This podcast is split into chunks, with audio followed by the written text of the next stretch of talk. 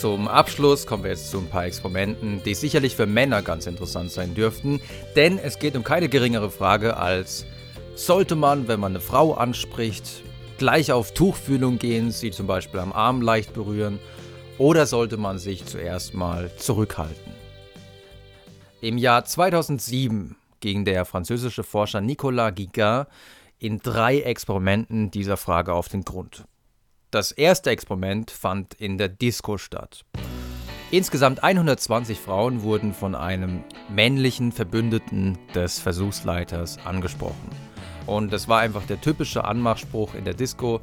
Hey, mein Name ist Antoine, ähm, würdest du gerne tanzen? Eine Hälfte der weiblichen Zielpersonen wurde währenddessen von ihm am Arm berührt. Bei der anderen Hälfte der Frauen dagegen wurde genau das gleiche gesagt, aber die Berührung blieb eben aus. Welche Strategie war erfolgreicher? Es zeigte sich, dass wenn die Frauen nicht am Arm berührt worden waren, die Erfolgsquote bei ca. 43% lag. Also 43% der Frauen sagten, ja, klar, lass uns ein bisschen tanzen. In der anderen Gruppe jedoch, wenn die Frauen gleichzeitig auch noch am Arm berührt worden waren, lag die Erfolgsquote tatsächlich deutlich höher. Sie lag bei immerhin 65%. Also eine Steigerung um mehr als 20%, nur dadurch, dass man die Frau leicht am Arm berührt hatte.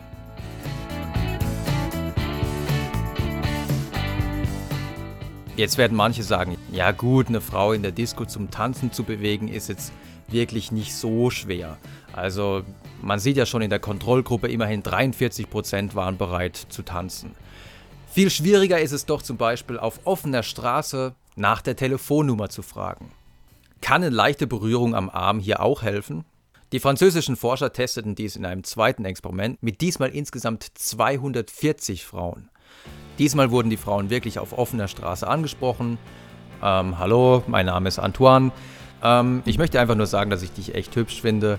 Ich muss leider jetzt gleich arbeiten gehen, aber ich frage mich, ob du mir deine Telefonnummer geben würdest. Ich rufe dich dann später an und wir können zusammen was trinken gehen irgendwo. In der Kontrollbedingung, ohne Berührung am Arm, war nur jede zehnte Frau, also nur 10% waren bereit, die Telefonnummer einfach so direkt herauszurücken.